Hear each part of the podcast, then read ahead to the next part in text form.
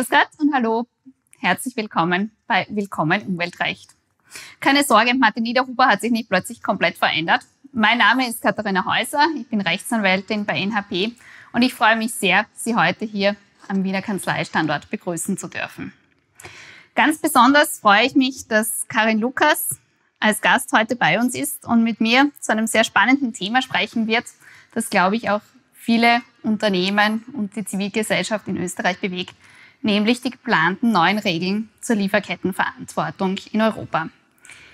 Karin Lukas ist promovierte Juristin und jetzt schon seit vielen Jahren als Wissenschaftlerin am Ludwig-Boltzmann-Institut für Menschenrechte tätig, wo sie auch die Programmlinien für Wirtschaft und Entwicklungszusammenarbeit und Social Justice leitet.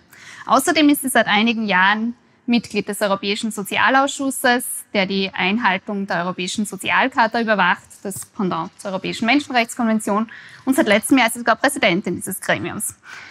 Liebe Karin, herzlich willkommen. Vielen Dank, dass du Zeit gefunden hast, mit uns über dieses wichtige Thema zu sprechen. Gerne, danke für die Einladung. Dann starten wir gleich los. Du beschäftigst dich seit vielen Jahren mit dem Thema soziale Verantwortung von Unternehmen. Vielleicht kannst du uns einmal zum Einstieg erklären, was bedeutet Lieferkettenverantwortung eigentlich aus rechtlicher Sicht? Da schwirren ja noch ganz viele andere Begriffe auch herum. Soziale Verantwortung habe ich jetzt schon gesagt, Corporate Social Responsibility, ESG. Was, was ist jetzt Lieferkettenverantwortung? Ja, also Lieferkettenverantwortung heißt, dass Unternehmen in ihrer Lieferkette eigentlich der Richtlinienentwurf, über den wir dann noch sprechen werden, der geht ja um einiges weiter. Der sagt eigentlich Wertschöpfungskette, also von der Produktion des Produkts bis zur äh, dann Konsumation durch die Kundin, durch den Kunden äh, Maßnahmen setzen muss, um ähm, negative Auswirkungen für die Umwelt und für den Menschen zu vermeiden. Also das heißt, äh, zu identifizieren äh, in meiner Wertschöpfungskette, wo könnten menschenrechtliche Risiken sein, Risiken für die Umwelt, ähm, wie kann ich Maßnahmen setzen, um solche Risiken zu vermeiden? Wie kann ich sie verhindern oder minimieren, wenn sie aufgetreten sind und so weiter? Und das ist eigentlich zu sehen als ähm, rechtlich dann bald äh, rechtlich verbindliche Maßnahme für Unternehmen ab einer gewissen Größe, darüber werden wir wahrscheinlich eh noch äh, sprechen, äh, die dann wirklich darauf schauen müssen, äh, rechtlich verbindlich, wie kann ich meine Risiken managen? Für die, für die Umwelt, für den Menschen, dass es möglichst minimal äh, invasiv ist. Und das ist sozusagen einer der letzten Punkte in einer ganzen Reihe von Maßnahmen und von Initiativen, äh, die in den letzten Jahrzehnten äh, schon begonnen haben. Also du hast Corporate Social Responsibility angesprochen. Äh, das war eine, eine breite Initiative. Manche führen sie schon zurück bis zu den Griechen, die philanthropisch ohne Sklavenarbeit zum Beispiel gehandelt haben. Andere sagen, nein, das hat, hat begonnen mit den Textilaufständen von Frauen in Großbritannien.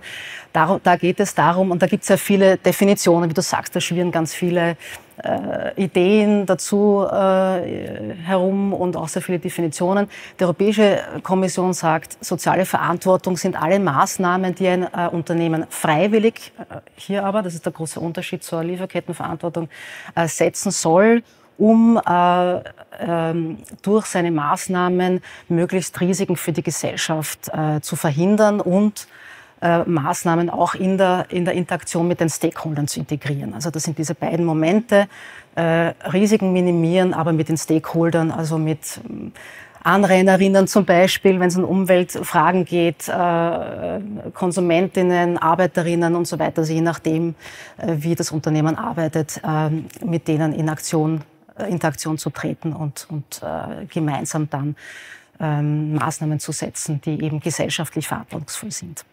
Das heißt, das, was, was du jetzt angesprochen hast, so dieses, dieser weitere Bereich der sozialen Verantwortung, das war alles jetzt freiwillig bisher. Das hast du aber schon angesprochen, die Initiative der Europäischen Kommission, die im Februar vorgestellt wurde und über die wir uns jetzt hauptsächlich unterhalten wollen. Was hat da jetzt die Kommission das erste Mal vorgeschlagen? Was, was war da der Inhalt?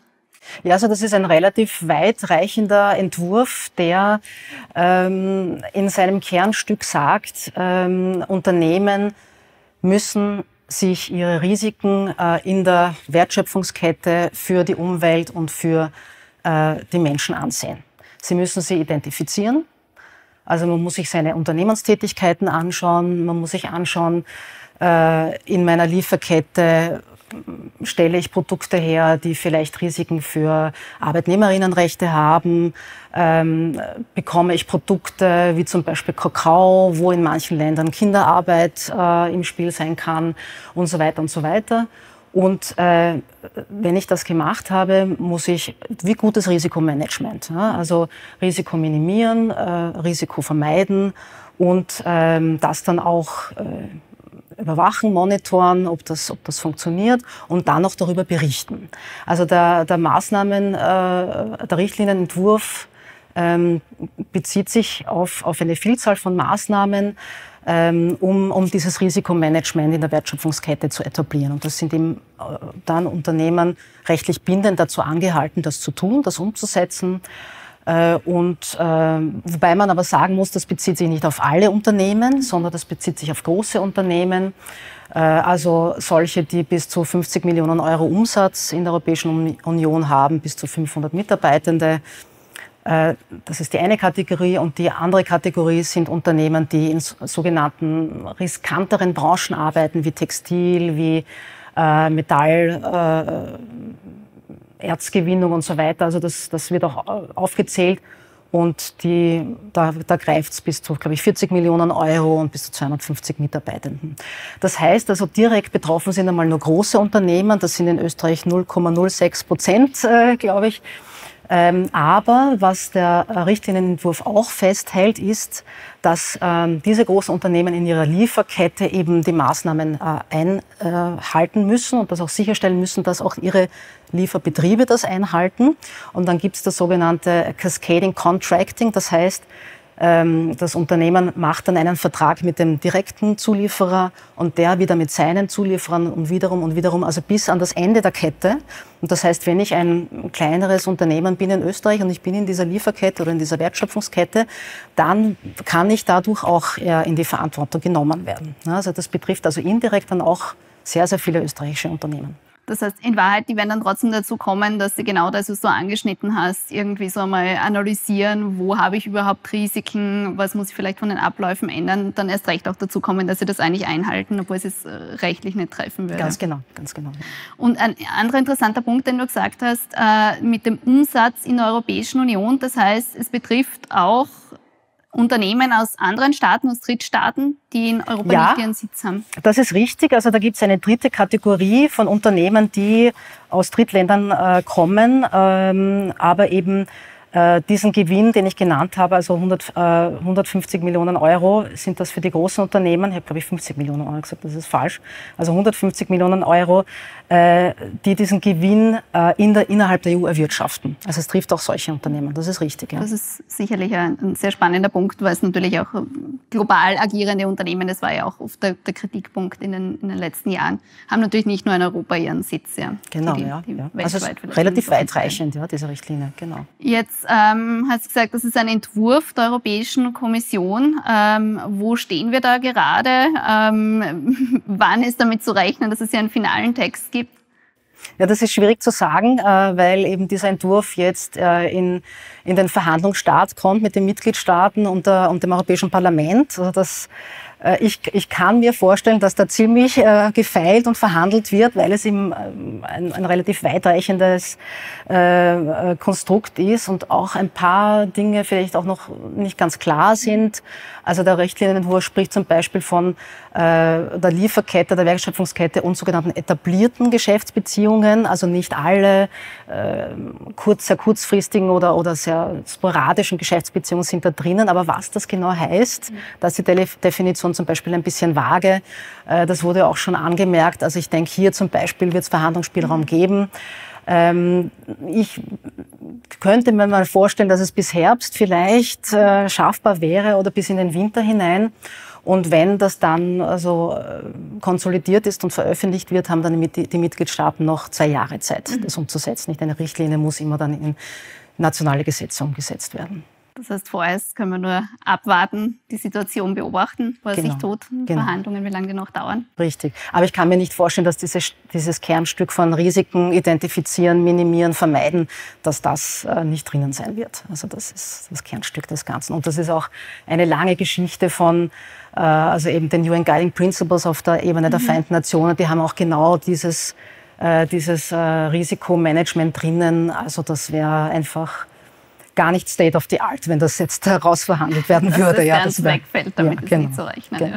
Ja. Äh, Gibt es eigentlich in Österreich schon derzeit irgendetwas, was in die Richtung äh, Lieferkettenverantwortung geht, wo Unternehmen für, für Unternehmen aus ihrer, aus ihrer Lieferkette Subunternehmen haften? In dieser Form gibt es das noch nicht. Also es gibt ähm, jetzt mal ein paar Gesetzesinitiativen in diese Richtung, aber das ist noch gar nicht, also das ist weit, weit noch von, von einem konsolidierten Gesetz.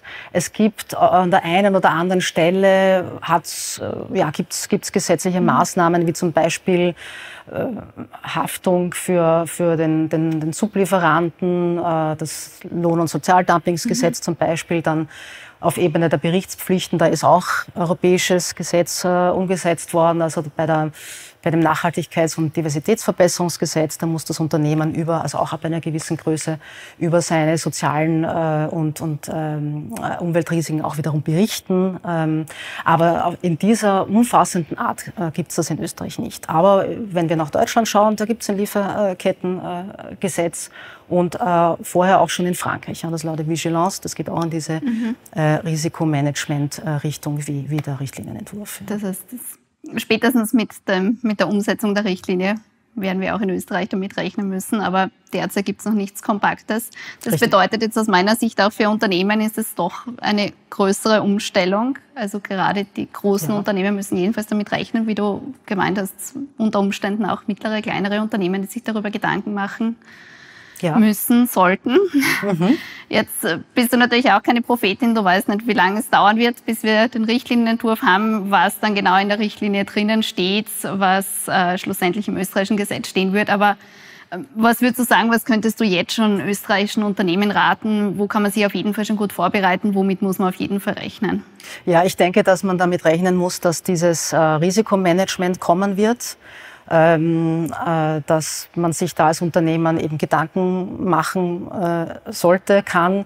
Äh, wo sind meine Umwelt- und, und menschenrechtlichen Risiken? Ähm, passt das alles? Welche, welche Bereiche muss ich mir näher anschauen? Ähm, wo bin ich schon gut unterwegs? Wo kann ich äh, Risiken vermeiden? Also wirklich gutes Risikomanagement auch im Bereich Umwelt- und, und Menschenrechte anzuwenden. Und ähm, ich vielleicht an der einen oder anderen Stelle kann es noch ähm, Erleichterungen geben. Das, das, ist wirklich schwer zu sagen, aber ich glaube, dieses Kernstück bleibt und auch dieses äh, Cascading Contracting, also dass man in der Lieferkette auch als kleineres Unternehmen dann Haftungen äh, überbunden bekommt, weil eben das, das äh, Unternehmen, das große ähm, am Anfang der, der Lieferkette irgendwie sagt, ich muss meine, meine, meine Risiken irgendwie sicherstellen, dass das durch die gesamte Lieferkette äh, gegeben ist. Also das wird, glaube ich, auch, das ist auch so eine, ein ganz wichtiges Bindeglied. Das glaube ich auch nicht, dass das fallen wird. Also auch kleinere Unternehmen, glaube ich, müssen sich äh, dann die Frage stellen, ja, wo sind meine Risiken in diesem Bereich? Und ich glaube, das ist etwas, was ähm, erstens ist das äh, für unsere Zukunft extrem wichtig, ja, Klimakrise, soziale Risiken, wie, wie können wir in einer Welt leben, die, die sich in eine bessere Richtung bewegt. Und zum anderen war das auch schon seit Jahrzehnten, eigentlich ist das vor der Tür gestanden, ja, dass das einmal kommen wird. Ja.